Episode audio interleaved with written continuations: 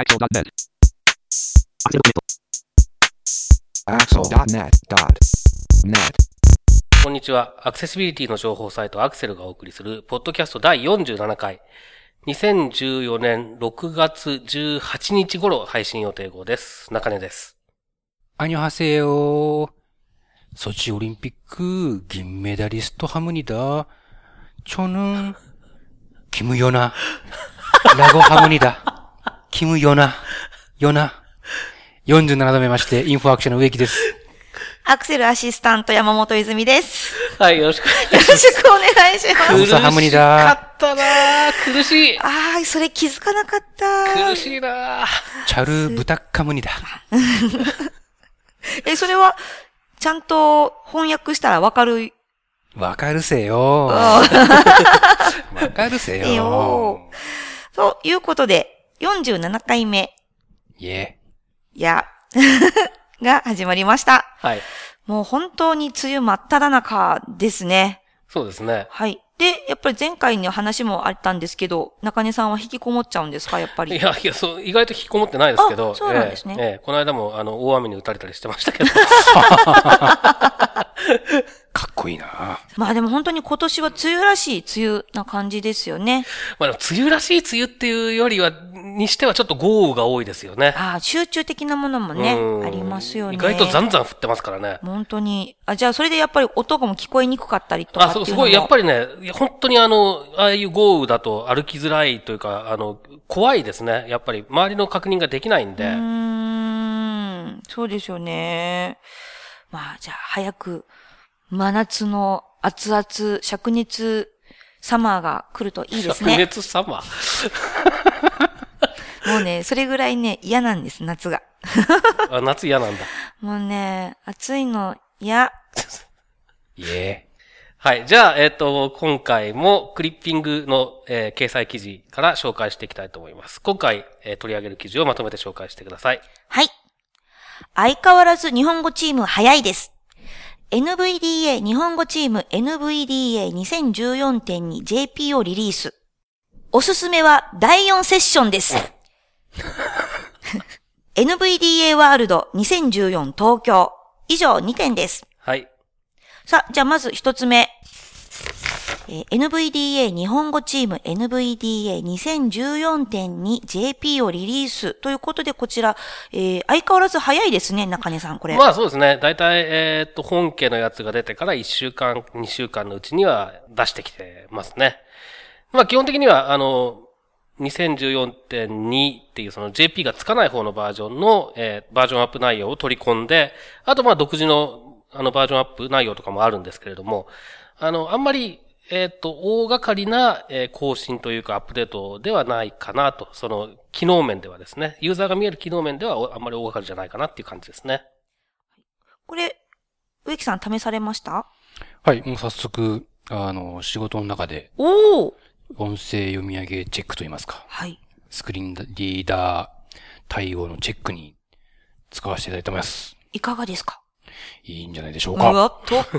ということで、これはじゃあまた、ぜひ NVDA を使ってらっしゃる方は、早々にバージョンアップをっていう感じでしょうか？そうですね。というか、まあ、あの、えっとですね、NVDA の2013.3かな？はい。3JP かな？なんかそれぐらいの、えっ、と、去年の最後ぐらいに出たバージョン以降を使ってるとですね、あの、自動更新の通知がピロって出てくるので、そこで明示的に更新しないみたいなのを選ばない限り、あの、すぐ更新できますので、あ、そうなんですうんね。それより古いバージョンを使ってる人は、えっ、と、サイトからダウンロードしないといけないんですけれども、そうじゃない場合は NVDA 起動した時に、あの、更新、自動更新とか、まあ、あと更新を確認する機能とか確かあったと思うんですけど、そういうのを使えばすぐに更新できます。はい。同じく NVDA の話なんですが、NVDA ワールド2014東京が開催されるということで、中根さんこれ9月にあるようなんですが、私のとは注目は第4セッション特別公演ですよね、植木さん。見逃せないね、これは。ですね特別公演。そうですよね。うーん。中根さんお願いします。お願いされたんですけどね。えっと、何お願いされたんだかよくわかんない感じになってますが、これはえっと、9月6日でしたっけ？はい土曜日ですえーはい、9月6日の土曜日に東京都内で開催されるという。一日やるんですね、これね。ほぼ一日ですね。えっ、と、去年も横浜で、えー夏場に開催されてたんですけれども、NVDA ワールドというイベントですね。えーこれが今年もやるということで、えっ、と、ユーザーであったり、まあちょっと興味興味があるような人も含めて、えー NVDA っていうのはどういうものなのかとか、それからどういうふうに使えるのかとか、あとまあ開発の状況がどうなっているかとか、そういったことを紹介する、そういうイベントになっているようです。はい。えっ、と、大体内容、今もう、プログラムが大筋決まっているようで、すでにウェブサイトには掲載されていますよね。まず、第一セッションが、世界の NVDA コミュニティと NVDA 日本語版の最新情報。第二セッションが、最新の NVDA を使った新たなデジタル生活。お第三セッション、NVDA の便利な使い方う。ん。第四セッション、来た。特別講演。講師、中根正文大先生。内容がわからない。唯一ここだけない特別公演だからね。そうですね。今ちゃんと、うん。まだこれはどんな感じになりそうですか？いや、一応僕、あの、タイトル付きでなんか、あの、資料出したんですけど。あれ？そうなんですねうんそうそうそう。あの、特別公演としか書いてたけど、ちょっと、ちょっと、ちょっとど、どぎまぎしてるんですが これは、えーっと、まあでも基本的にはですね、えーっと、どういった話をしようかと思っているかというと、あの、まあ今までのその Windows の、えースクリーンリーダー、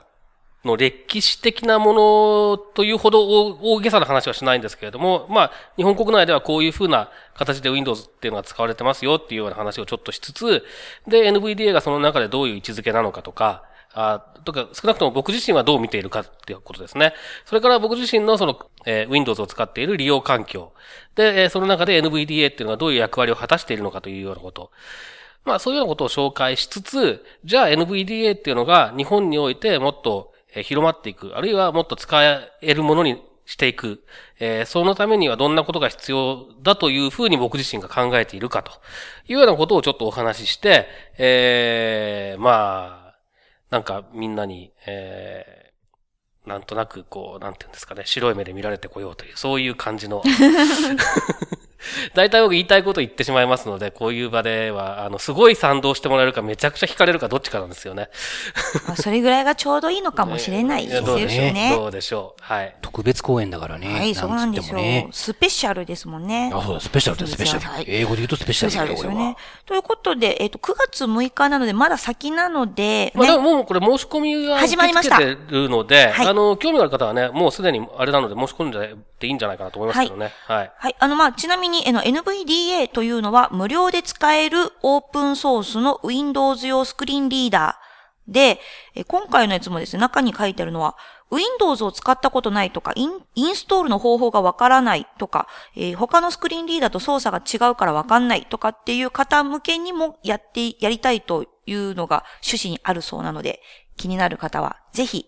申し込んでみたらいかがでしょうか？そうですね。これあの、ユーザー、まあ視覚障害があるユーザーさんでももちろん興味がある方って多いと思うんですけども、ちょっとそのスクリーンリーダーっていうのはどんな感じなのかっていうのを試してみるのにちょうどいいかもしれないけど、ちょっと、ちょっとどうしたらいいんだろうと思ってる方なんか、でもちょっと役に立つ情報が得られるんじゃないかなとは思いますね。はい。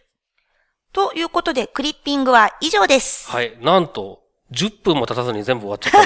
たんです。おー、スピーディー。スピーディー。で、まあ別にこれで終わってもいいと言えばいいんですけど、あの、あまりにも普段との落差がありすぎるっていうこともあったりするので、はい。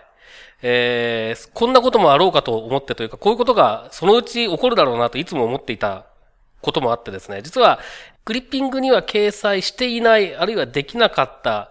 えー、そういうような話題でもアクセシビリティ関係の話題っていうのは結構いっぱいあるっていうことは、まあ、かねてから思っておりまして。で、えっ、と、まあ、記事を書くのが実は大変なんですね、結構ね。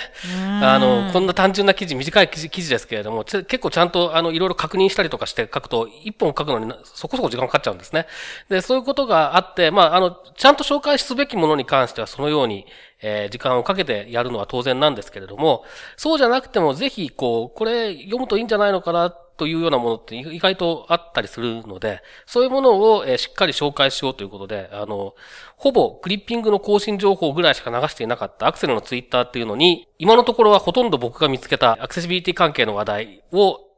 え次から次へと放流するということをここ数週間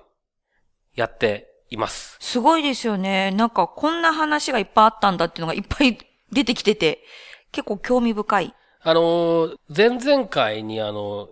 木立さんがゲストでいらした時にちょっと、えー話してたことでもあるんですけれども、特に英語圏にアクセシビリティ関係の情報っていうのがいっぱいあると。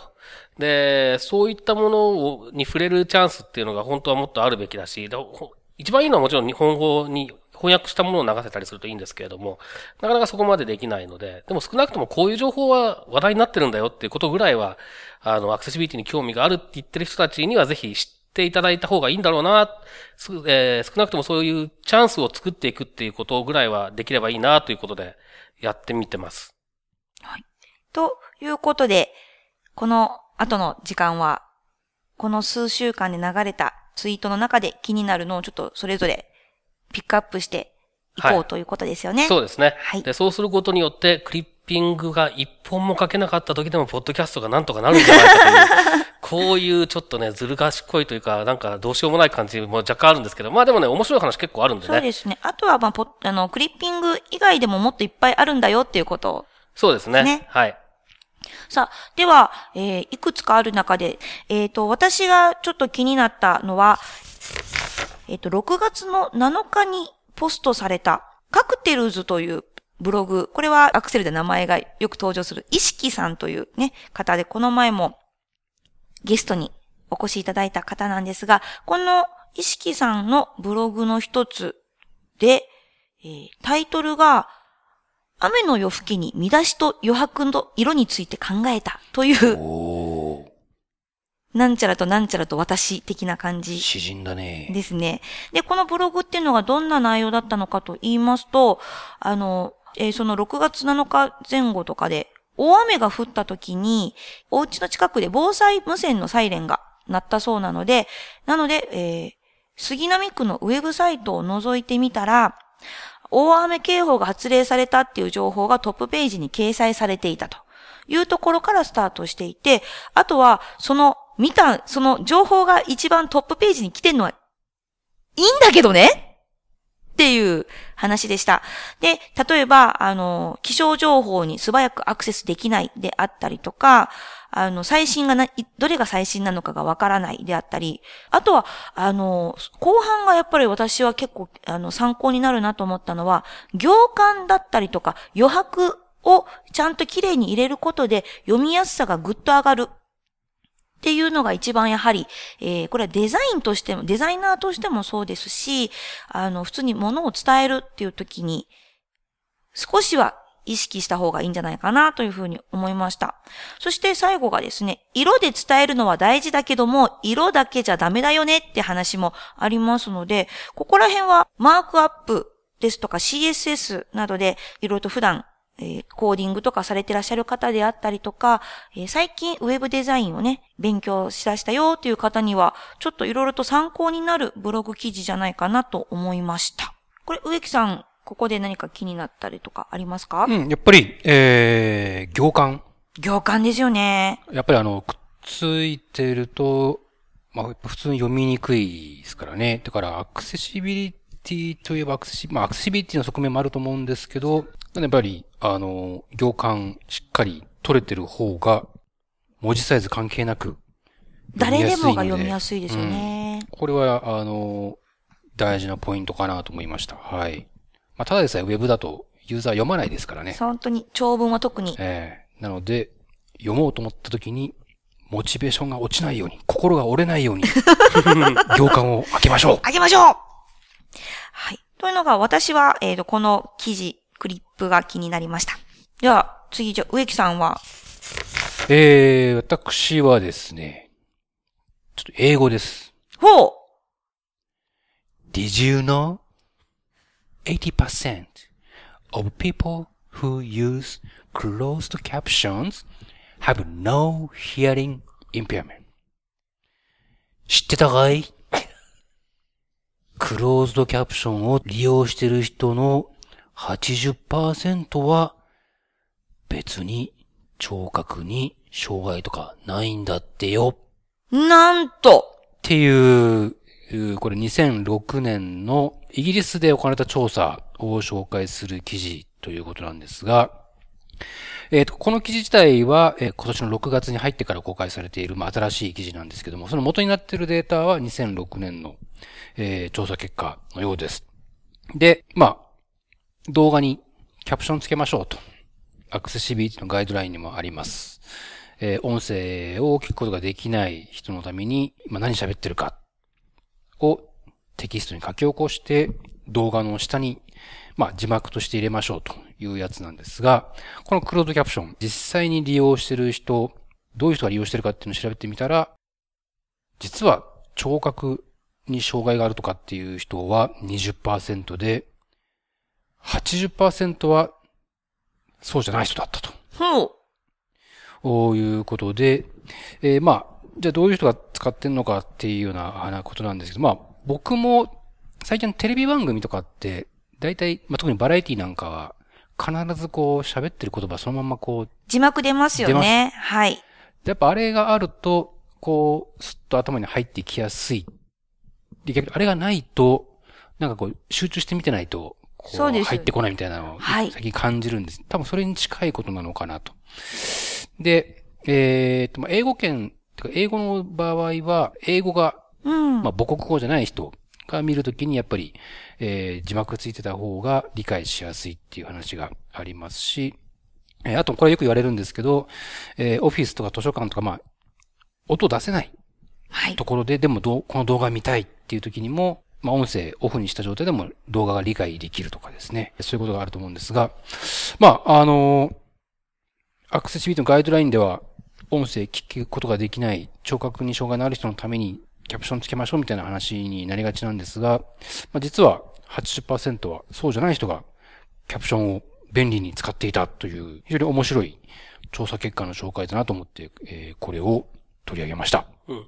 これ、えっと、ポイントがいくつかあるなと思っていて、まずこれ調査したのが、えっと、多分イギリスのテレビ放送に関する調査なんですね。なので、えっと、動画、いわゆる動画サイトのものとか、ウェブ上のものっていうよりも、テレビを見ている人たちっていうことなので、かなり一般に、広く一般を対象にした調査だと思われるというところですね。えーというのが一つと、それから、あの、えっ、と、クローズドキャプションっていうのに、言葉に対して、オープンキャプションという言葉、あまり聞かない、使わないですけどもありまして、でその違いっていうのは何かっていうと、クローズドキャプションというのは、表示をしようと思わなければ表示されない、えーキャプション、字幕なんですね。だから、なんか、えっ、と、テレビのリモコンのボタンを押すと字幕が出てくるようになると。おおそういうことなんですね。はい。で、オープンキャプションというのは、ユーザーに選択肢はなく、常に表示されている字幕のことを一般にオープンキャプションと言うんですね。で、ということで、クローズドキャプションを使ったとすると、それは結構意思を持って使ってるんですよ。そうですね。アメリカのホテル行くと、だいたいリモコンの真ん中に CC っていうボタンがあって、そうですはあ、はあ、はあ。それクローズドキャプションの頭文字取ってるんだけど、その CC を押すとテレビに字幕がこう表示され始めるっていう。コピーカーボンじゃないんですね。違うよ。似てるけど違うよ。うんそれを言うならカーボンコピーだけどね。間違ったよ。相変わらずだね。惜しかったね。惜しかったね。意外といいボールいったんだよいね。や、本当に。そう、なのでこれ、あれなんですよね。えっと、自発的に使ってるっていう可能性が高い。ただまあ、これね、オリジナル調査の結果を見ると、キャプションという言葉じゃなくてサブタイトルという言葉を使っていて、なのでちょっとそこが、えーっと、本当にクローズドキャプションのことを指してるのかどうかっていうのは若干、えーわからない部分もあるんですけれども、もし本当にクローズドキャプションだとしたら、自発的に使っている人のうちの8割っていうことだから、が、こう、えー聴覚障害者じゃないっていうことなので、僕はこれは思った以上に大きい数字だなと思って、ちょっとびっくりしたんですよね。ね。僕でも絶対アメリカ行った時は、キャプションつけますね。あ、そうですか。その方が頭に入ってきやすい。ってなことで、中根さんは、どのクリップにたくさん、本人がたくさん出してますけども。そうですね。なんか、えーっとですね、一応これツイートする前に中身大体確認してるんですね。それで、どれもそこそこ面白い内容なんですが、まあ、印象に残ってるのはですね、えーっと、まあ、最近ツイートしたから印象に残ってるってだけかもしれないですけど、あの、えーっと、ツイッターで Android の、えー、アクセシビリティ関係のことをやっているという人の、えーこれはプレゼンテーションですね、の動画が YouTube に上がっていて、で、これがやっぱりちょっと長いんですけど、まあまあ面白かったですね。で、何が面白かったかというと、あの、二つ、えー、あってですね、一つは、えっ、と、Android のアプリケーションのアクセシビリティを高めるっていうのに、どんなことが必要なのかっていうのを比較的、ポイントを絞って、えしっかりと実例を出しながら紹介しているというところですね。これ全部英語なんですけれども、まあ、あの、僕は画面見えないんであれですが、画面見える人の場合だと、結構ちゃんとソースコードとか出してやってるようなので、あの、それでなんとなく雰囲気つかめるんじゃないかなと思うんで、もし興味がある方はね、参考にされるといいんじゃないかなと思うんですけれども、あとは、この人のそのアクセシビリティっていうものの、につい、考え方についての説明っていうのがなかなかいいなと思って。えっ、と、どんな感じなんですか？えっとですね、例えば単純に、そのいろいろなアイコンとか、そういうものにラベルをつけるだけだったら、それはまあ、まあ、やろうと思えばいくらでもできると。でも、全部ちゃんと読み上げができるようになったから、それでアクセシビリティが確保されたのかっていうと、決してそうではないと。で、えっと、それは、どんな環境にいても同じような体験ができなければいけないというのが、まあ、えー彼女の言い分というか主張なんですね。で、具体的な例として出して、これは非常にわかりやすいなと思ったんですけども、一つのツイートが表示されているのを取り上げて、で、えっ、と、一つのツイートっていうのは、まあ、ツイートした人の名前と ID と写真と、それから本文と、で、その下にある、あの、えっ、と、リプライとかリツイートとか、えーそういうボタンですね。でそういうのがあると。で、あの、単純に全部にラベルをつける、全部を読み上げさせるようにするっていうことは簡単にできるんですけど、そうすると、例えば、えー、iPhone だったりとか、Android だったりとかで、例えば音声出力を使っている場合は、その、まあ、名前、えー、ID、写真、ツイートって順番に1回ずつフリックしていかなきゃいけないわけですね。で、一つのツイートを読み終わって次のツイートに行くために8回ぐらいフリックしなきゃいけないと。でもそれって、普通にツイッター使ってる人がやってることじゃないよねと。うん。ツイート、1個のツイートは1個のツイートとして見てるよねと。だから、えー、1番目のツイートから2番目のツイートに行くのはもっと簡単じゃなければならないと。そうしないとそれはアクセシビリティがあるとは言えないんだっていう主張なんですね。で、これは素晴らしくわかりやすい例だというふうに僕は思いました。うん。確かに今も今ツイッターの画面を見てますけど、一つのツイートに恐ろしくリンクが。で、その、例えばその下にあるね、その、えっと、RT とか、はいえーそういうボタンなんかはやっぱりツイートの一部じゃないんですよね、明らかにね。だから読み飛ばしたいっていうか、ふあの、ツイートを読んで、読み進めていく上では絶対にもう意識したくないはずなんですよ。だけど、じゃあ使えなくていいかっていうとそういうわけじゃないので、っていうので、まあ、長押しして、えーメニューを出すっていうアプローチを、まあ、えー、ツイッターのアプリの場合は取ってるんですけれども、えーそういうようなことをやってますよ、みたいな説明をしていてですね、これは非常にアクセシビリティっていう考え方をよく理解した、えーいい例だなと思って、ちょっと感心しました。ちょっとこれは、ぜひ、皆様参考にして、といいんじゃないかなと思います。はい。はい。他にも、じゃあ、植木さん、今回のそのツイートの中で気になるタイトルとかはありますか？タイトル。えー、モバイルアクセシビリティに積極的に取り組んでいるあはいはいアメリカの大企業とかえ、ですね、これ、おーモバイルアクセシビリティ。これは植木さん知ってるやつ、ケースばっかりだと思いますよ。中身は。MLB とあーこのサイト、あれですね。バンカメと、えー毎年 C さんで、うんあの、法律関係のセッションやってる弁護士さんのサそうですね、イトですね。そうですね。はい。C さんっていうのは、えー毎年アメリカで行われているアクセシビリティのカンファレンス国際会議ですね。ですね。はい。はい。あとは、そうですね。Web Accessibility and Semantic Heading Structures in あーこれ HTML5 ねとかですね。そうですね。はい。まあ確かに悩ましいんですけどね。HTML5 でうん。どういうマークアップをするのがいいのかっていうね。あーこれ結構実例とか具体例を含めてソースも示しながら、えっと書いてる記事なので、ちょっと長いですけれど、長いし英語ですけれども、まあなんとなく、えー、そそんな難しくはないと思うんで、あの、興味があったらぜひ読んでみていただければなと思いますけどね。あの、私は、まあ、今回もタイトルだけでも気になったのは、あの、例えば、アクセシブルな会議、学会、研究会、勉強会を行うためのガイドラインとかっていうものであったりとか、あと、あ、これ気になって、英語だったので、ちょっと私はあれだったんですよ。誤用されることが多い、ウェイアリアとその正しい使い方であったりとか、iPhone とつながる補聴器ああ、はいはいはいはいです。よね。はいありのましたねことであったり、うんなんか面白そうなこうタイトルがあって、いろいろと思思いのほかこう、多岐にわたって情報っていうのはあるんだなというのを、えー多岐にわたって拾うようにしてますので。ありがとうございます。さすが。さすが。やっぱりね、ウェブに偏らないようにっていうのは結構意識してますんでね、実はね。はい。なので、あの、ぜひ、いろいろと皆さんもご覧いただけたらと思うんですが、そうですね。あのー何かしら見つけたらいなる、なるべく、あの、投稿するようにしてますので、ちょっと見ていただけて、まあ、あの、別にこう、おすすめだから投稿するとかっていうわけではなくて、見つけたから投稿するっていう ものなので、あのーまあ、その程度のものだと思っていただければとは思うんですけれども、結構ね、面白いの多いですよ。うんえということで、えー最近、えーアクセルでは、アクセルのツイッターでいろいろと中根さんがたくさんポストをしてくれていますので、えっと、僕だけじゃないつもりで始めたんですけどね。はい。まあ、現時点では。なので、ぜひ、あの、こういったところも、えー皆さん参考にしているのはいかがでしょうか？ということで、ツイッター拾い読み以上です。で、えー最後ですけども、前回も告知をしましたが、アクセルミートアップお、6、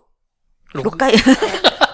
6回目がですね、えー行われます。じゃあ、植木さんすいませんが、告知をお願いします。はい、えー、7月26日土曜日、14時、午後2時からですね、ザギンで、ザギンで。アクセルミートアップ第6回、教えて iOS ボイスオーバー、ボリューム2、開催です。はい。えーこれは、ボリューム1いつでしたっけ？1月です。1月か。で、えー、半年後ですね半年ぶりなんですが、えー、またですね、同じテーマでお届けしようじゃないかということですが、会場はですね、ザギンなんですが、ザギンにある GAT と書いて、GAT という新しい、えー、これはなんていうんですかね、えー、セミナースペースというのか、コミュニティスペースというのか、ラウンジというのか、ザギンというだけあって、なかなかシャレオツな。空間に出来上がった、仕上がったと聞いております。はい。白かったです。ここで初めてアクセルがイベントをやると。えー参加費は一般の方3000円、メルマガ読者の方は割引で2500円でご参加いただけますと。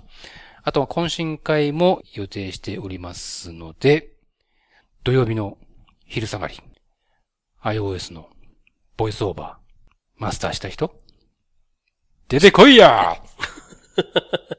っと急に今、信彦、高田が乗り移りましたが、はい。私からは以上です。ありがとうございます。で、えーその iOS ボイスオーバーというのは、中根さん、どういったものですか？えーっと、iOS、まあ、iPhone、iPod Touch、iPad